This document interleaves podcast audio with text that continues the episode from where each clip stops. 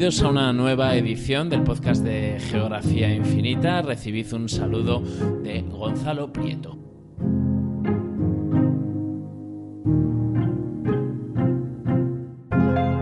Hoy nos vamos hasta la conocida como España olvidada y vaciada. Nos referimos a esas zonas situadas principalmente al interior del país.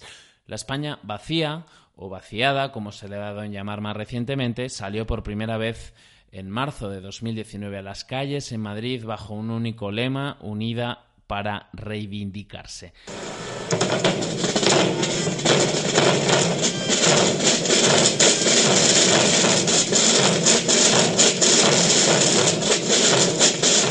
La España vaciada existe, lo hacían forzados ante el olvido institucional y político de una España que lleva mucho tiempo a dos velocidades en distintos aspectos. Las dos velocidades de la España urbana y pujante, con ciudades como Madrid, Barcelona, Valencia, Zaragoza, Málaga o Bilbao, frente a una España rural y provincial, despojada de población y recursos, en una permanente olvido. Pero también las dos velocidades de la España más centralizadora, con Madrid a la cabeza, como centrifugador de riqueza, y la España del nacionalismo periférico, siempre desagraviada y demandando recursos frente al Estado. Una petición que afecta de manera indirecta a la España de las provincias y territorios que tradicionalmente han metido menos ruido en esa pelea devastadora.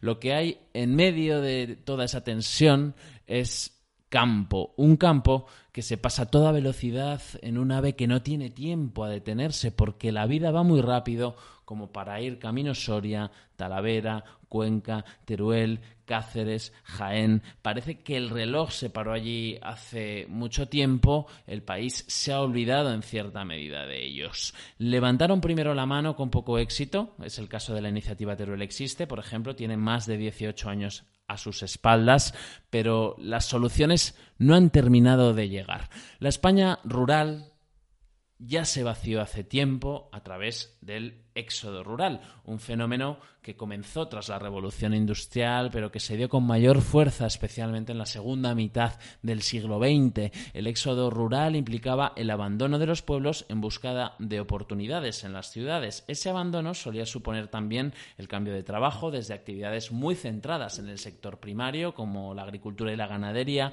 hacia actividades del sector secundario, la industria, o del terciario, los servicios. Los pueblos se fueron vaciando progresivamente con una emigración hacia las ciudades de la provincia o hacia otras ciudades de mayor tamaño, con Barcelona, Bilbao o Madrid como grandes beneficiadas. Esto ocurrió con especial intensidad en las zonas más rurales que no fueron capaces de retener población. Tampoco esos pueblos han podido volver a poblarse a través de nuevas actividades productivas. Al drama de la despoblación rural se suma en la actualidad el hecho de que en la mayor parte de las ciudades de tamaño mediano, las que no cuentan con una industria suficiente para retener a la población, se produzca también un éxodo hacia la gran ciudad. Así nos encontramos en España con una categoría de ciudades de mediano tamaño que se vacían poco a poco, algo así como una segunda despoblación o éxodo.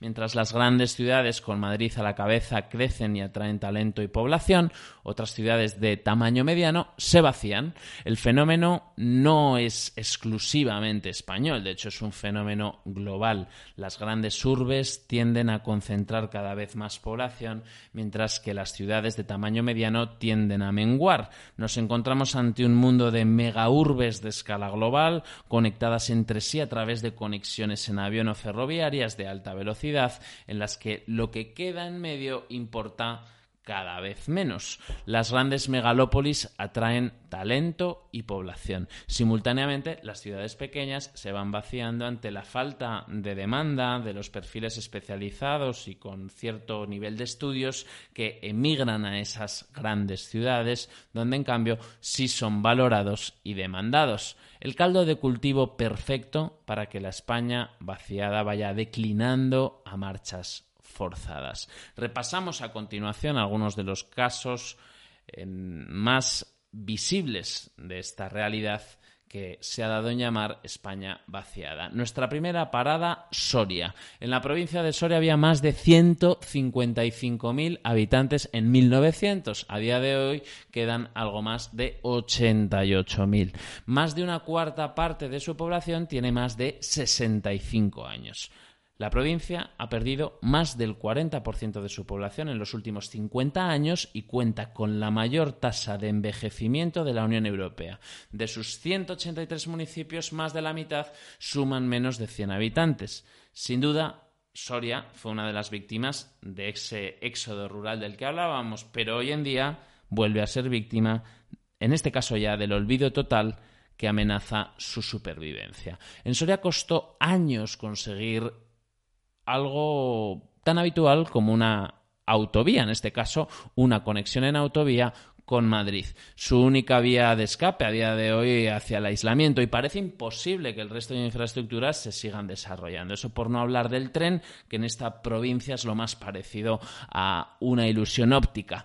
Para responder a ese ostracismo institucional y político se creó la plataforma Soria Ya, un movimiento ciudadano contra el olvido institucional que nació a principios del año 2001 de la preocupación decían mm, por lo incierto de su presente y futuro. Actualmente Soraya tiene representación y voz propia en las Cortes de Castilla y León.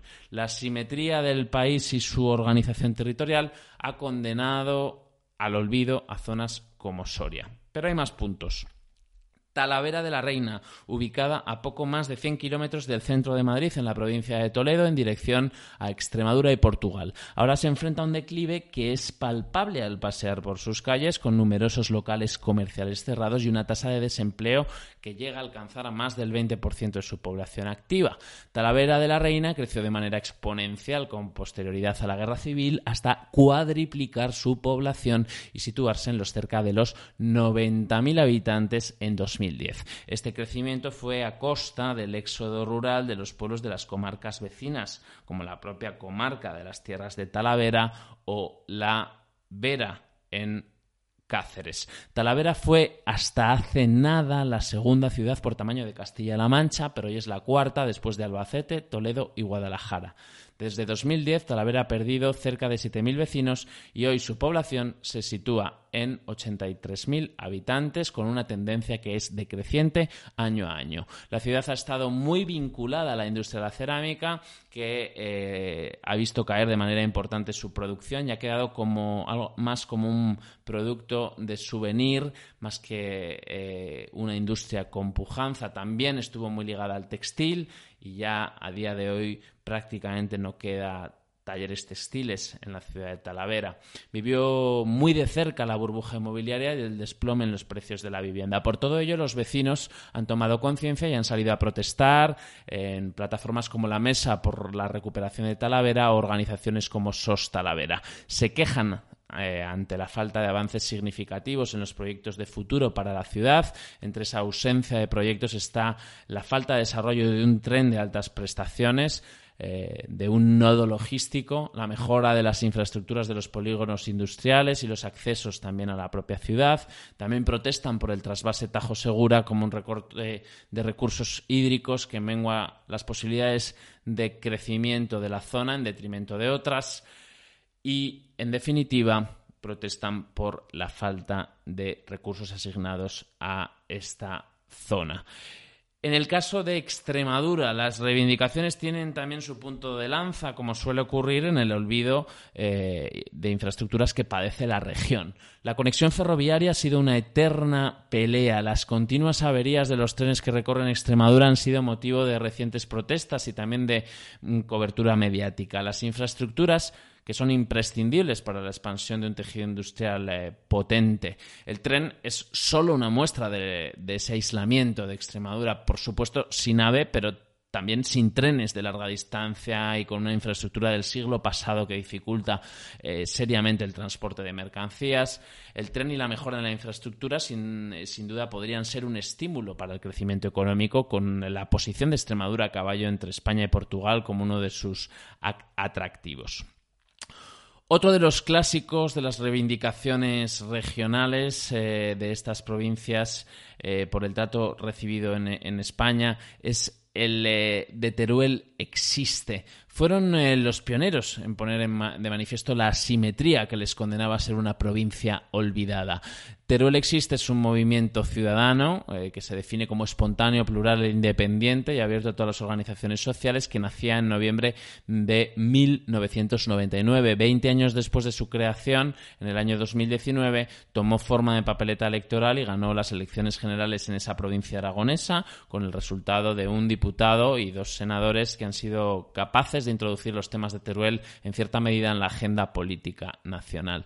Teruel es una provincia abandonada en una comunidad como es Aragón, que es también una muestra de España en pequeñito. Zaragoza, capital, ha centrifugado a gran parte de la población de la región, con Teruel y Huesca repletas de pueblos abandonados. Las eh, demandas de Teruel existe han llegado a Zaragoza, a Madrid y a Bruselas con resultados poco satisfactorios todavía para la coordinadora. Teruel sigue reivindicando una mayor atención que le ponga al día en materia de servicios sociales y también de infraestructuras. La provincia de Cuenca es una de las últimas en sumarse a las reivindicaciones de las provincias de pequeño tamaño. Cuenca ahora es el nombre de un nuevo colectivo ciudadano que se ha constituido para luchar contra diversos problemas que afectan a toda la provincia, véase la despoblación, el trasvase Tajo Segura y la instalación del ATC en Villar de Cañas. La provincia de Cuenca ha perdido en total desde 1940 un total de 100.000 habitantes.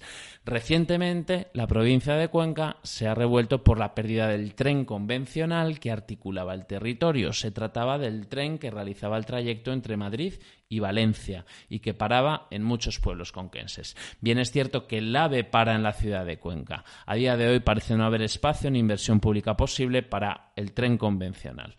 Estas reivindicaciones se van empezando a articular. Para ello también nacía la coordinadora de la España vaciada, es la que está, por ejemplo, detrás del éxito de Soria ya, suma éxitos en algún eh, eh, suma éxitos, pero también algún que otro fracaso, como es el caso de la plataforma Jaén merece más, con la que recientemente concurrían a las elecciones andaluzas en esta provincia y que no obtuvo representación. Jaén es otra provincia de interior con reivindicaciones. Es la única provincia que ha perdido población en el último medio siglo y los cálculos del Instituto de Estadística y Cartografía de Andalucía apuntan a que perderá más de 100.000 habitantes de aquí a 2040. A eso se suma que es eh, la provincia con menos médicos y enfermeros eh, por habitante de la comunidad o que periódicamente encabeza las estadísticas de desempleo con un 40% de paro juvenil.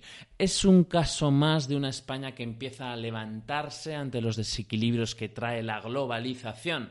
Ciudades grandes, megaconectadas, frente a entornos urbanos de pequeño tamaño y entornos rurales con cada vez menos oportunidades. Se pide a la clase política que intervenga para equilibrar esa balanza, pero por el momento no parece haber grandes avances en medio de tantas incertidumbres.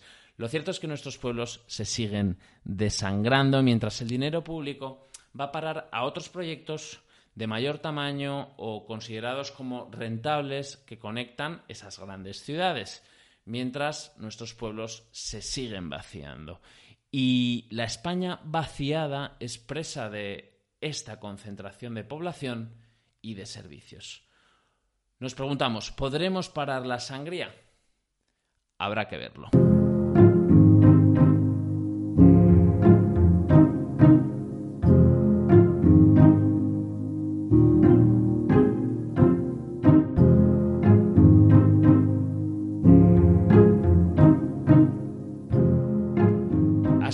Nuestro podcast de hoy en el que nos hemos sumergido en la España vaciada. Si aún no lo estás, puedes suscribirte a nuestro podcast en Evox, en Spotify, en Apple Podcast o en Google Podcast. Los podcasts están también disponibles en YouTube. Muchas más historias geográficas te esperan en nuestras redes sociales. Estamos en Instagram, en Facebook, en Twitter, en Telegram y, como no, en lo que es el centro de todo, en nuestra web geografiainfinita.com. Hasta aquí este nuevo podcast. Nos eh, escuchamos pronto. Recibid un afectuoso saludo de Gonzalo Prieto.